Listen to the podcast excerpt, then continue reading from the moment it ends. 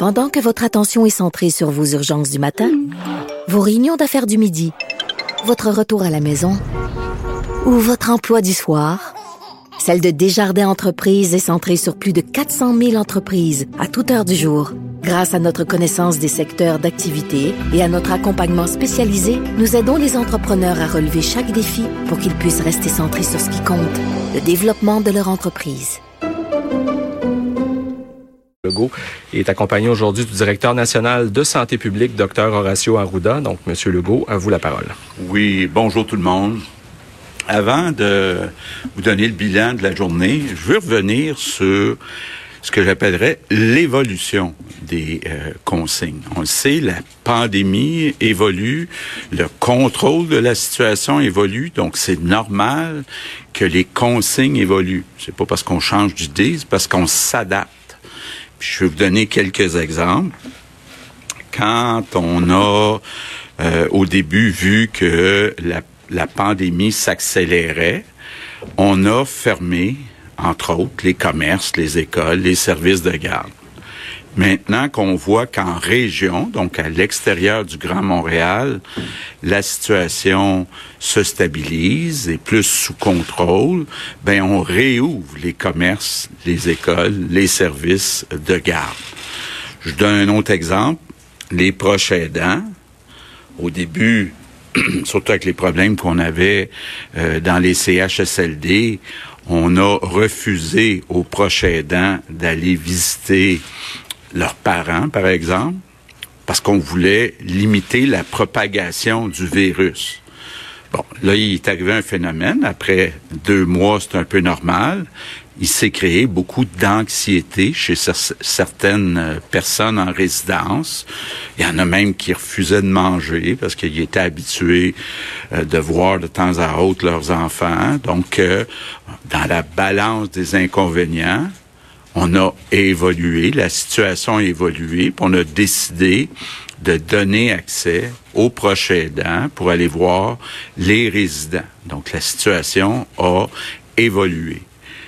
Autre exemple, les personnes de 70 ans.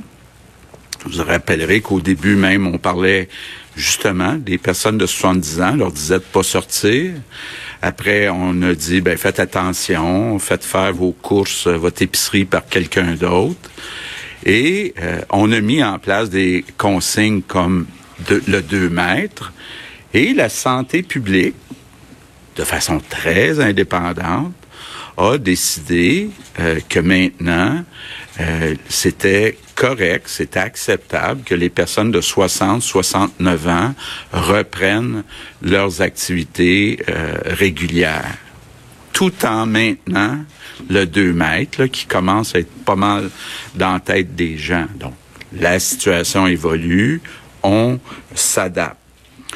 Là, il y a des gens, j'entends des gens qui disent, on retourne des enfants dans les écoles primaires en région, mais on n'a pas le droit de faire des rassemblements familiaux. C'est quoi la différence? Ben, la différence, c'est qu'il faut y aller graduellement. Si on commence tout en même temps à tout permettre, ben là, il va y avoir plus de risques de propagation. Donc, éventuellement, je l'espère, le plus vite possible, on va repermettre les rassemblements familiaux, mais pour l'instant, on dit, on réouvre les écoles, c'est important les écoles, c'est un service essentiel pour les enfants, mais on n'est pas rendu aux rassemblements familiaux parce que ça ferait trop de déconfinement en personne en même temps, c'est-à-dire. Donc, euh, c'est ça, là. Euh, c'est pas une question de changer d'idée, c'est une question d'y aller graduellement. C'est une question de s'adapter, de regarder aussi l'évolution de la pandémie euh, dans chaque coin du Québec. La situation n'est pas même, selon qu'on est à Montréal ou à l'extérieur de Montréal. Donc, on s'adapte. Et puis, je vous annonce une chose. Dans les prochaines semaines, on va continuer d'adapter euh, les consignes et de les faire évoluer. Donc, ceci étant dit, le bilan euh, de la journée d'hier, on a eu hier 85 euh, décès. Donc, on est à un total de 3013. Donc, mes pensées vont bien sûr aux familles, aux proches de ces victimes. Juste pour vous montrer un peu comment la situation est différente à Montréal, de l'extérieur de Montréal. Sur les 85 décès, il y en a 82 qui sont dans grande région de Montréal. Donc, on voit euh, vraiment là que euh, d'un côté, la situation est très difficile, l'autre côté, la situation est plus facile. On a maintenant 38 469 cas. C'est une augmentation de 748 euh, compte tenu, là, je vais revenir tantôt, mais du, de l'augmentation importante des tests, c'est quand même une euh, diminution. faut aussi rappeler qu'on a au moins 9700 personnes parmi ces 38 000 qui sont guéries. Donc, euh, comme on vous a déjà expliqué, on ne teste pas toutes les personnes qui sont guéries, parce qu'on préfère se concentrer sur les personnes qui ont des symptômes, mais on a au moins 9700 qui sont guéris. Dans nos hôpitaux, on avait hier 1838 personnes hospitalisées, c'est une augmentation de 7. 193 personnes aux soins intensifs, c'est une diminution de 6. L'autre question que j'entends beaucoup, euh, je lisais un peu ce que les gens euh, écrivent. J'ai parlé à beaucoup de monde en fin de semaine. Évidemment, la question que tout le monde se demande, c'est pourquoi on a plus de décès au Québec qu'à d'autres endroits dans le monde? Moi, je dirais qu'il y a trois grandes raisons. Première raison, la relâche scolaire.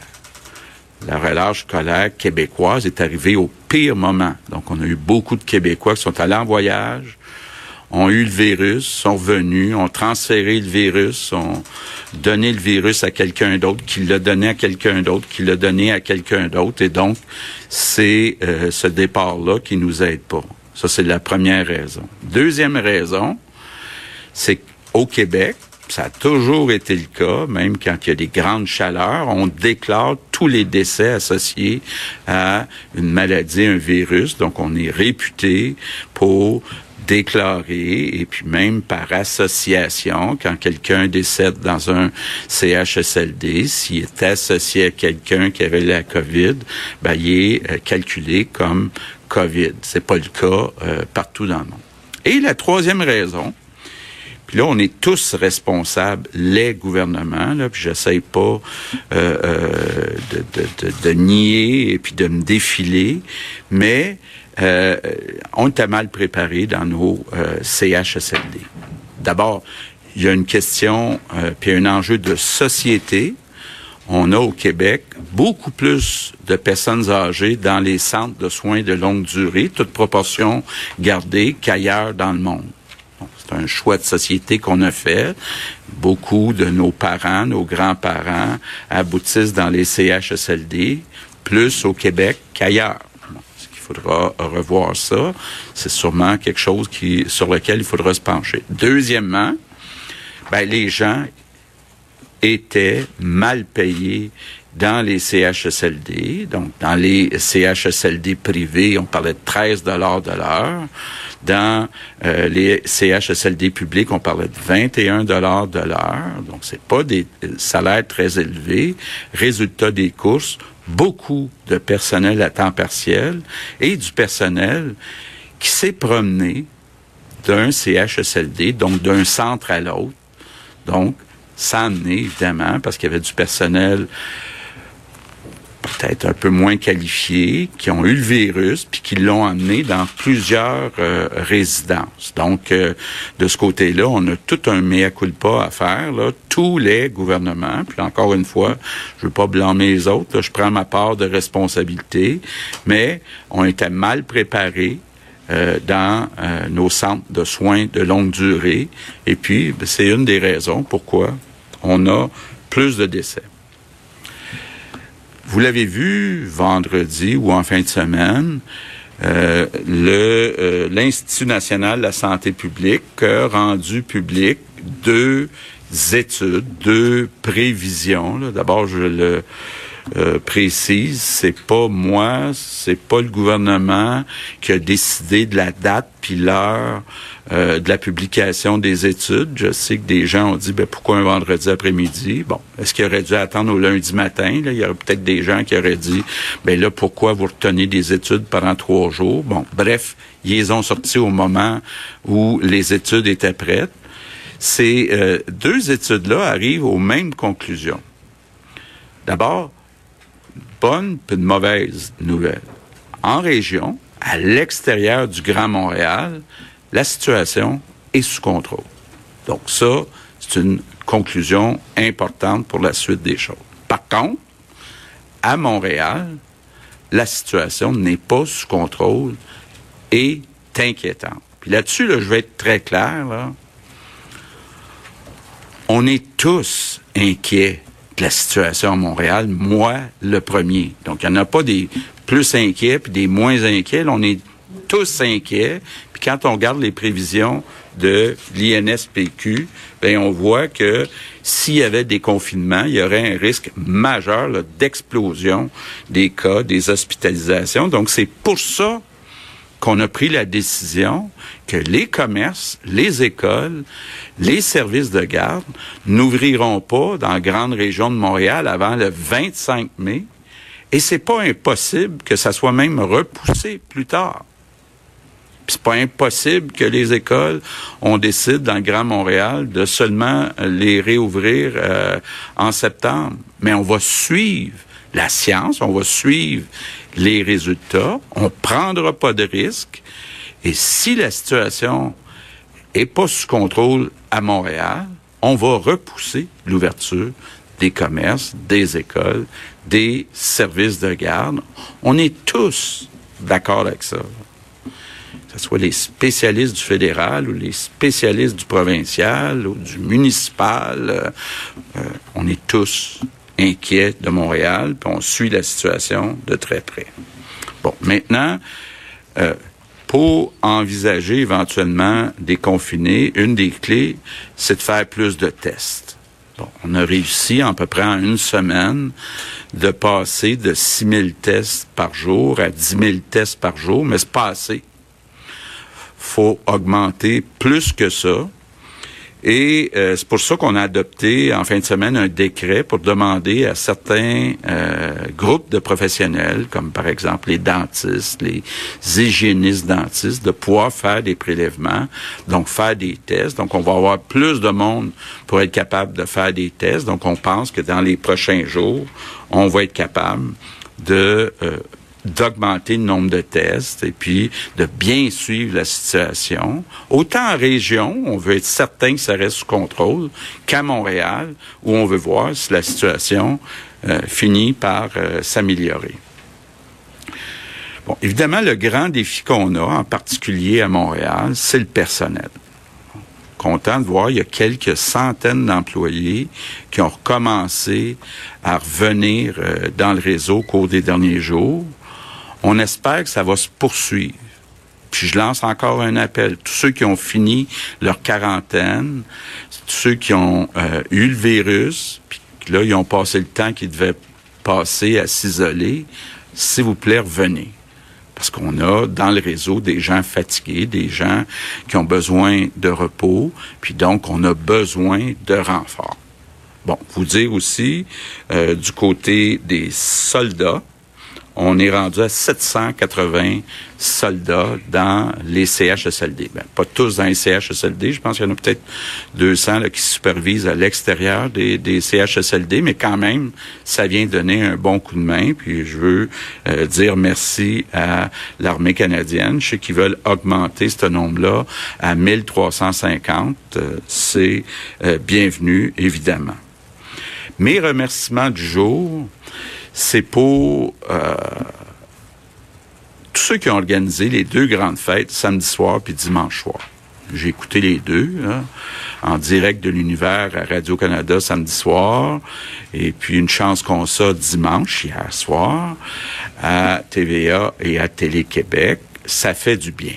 Ça fait du bien de voir nos grands, Céline Dion, Ginette Renault, Jean-Pierre Ferland, Claude Dubois, J'en oublie, Gilles Vigneault, hein, content de le voir en forme, t'es content aussi, j'ai trouvé très drôle Marc Labrèche en Louis Mariano, ça a fait ma soirée samedi soir, et tous les groupes de jeunes aussi, que peut-être moi, personnellement, je connais un petit peu moins, mais je pense que ça a fait du bien aux jeunes de voir des groupes de jeunes, puis ça a montré qu'on a de la relève, puis qu'on a du talent au Québec. Donc, merci à tous les artistes de nous avoir fait du bien. Une chance qu'on vous a. Nouvelle pour vous aussi. On vient juste de me donner le chiffre. Vous savez, euh, hier soir, il y avait une collecte de dons pour les petits frères, là, pour ceux qui s'occupent des euh, personnes âgées qui sont seules, et pour euh, les organismes qui s'occupent de violences conjugales. Les Québécois, m'impressionnent toujours. Deux millions qui ont été ramassés, deux millions qui ont été donnés par les Québécois pour ces deux causes-là. Merci à tous les Québécois pour, encore une fois, votre grande générosité. En terminant, un message, peut-être pour les personnes qui sont à l'extérieur de Montréal. J'ai entendu aussi beaucoup en fin de semaine des gens qui habitent pas dans le Grand Montréal, qui ont peur que des gens de Montréal descendent dans leur région. Bon. D'abord, c'est important euh, de le dire, si on reste à deux mètres, comme on le fait actuellement, il n'y a pas de danger que quelqu'un de Montréal vienne infecter.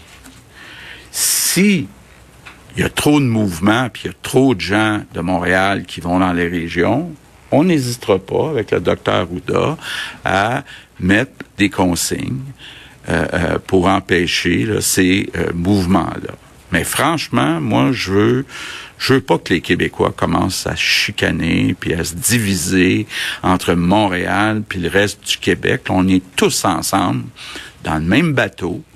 On doit tous se serrer les coudes à deux mètres, tous les Québécois ensemble. Donc, euh, je remercie beaucoup tous les Québécois pour leur solidarité. Je compte sur vous. Merci beaucoup.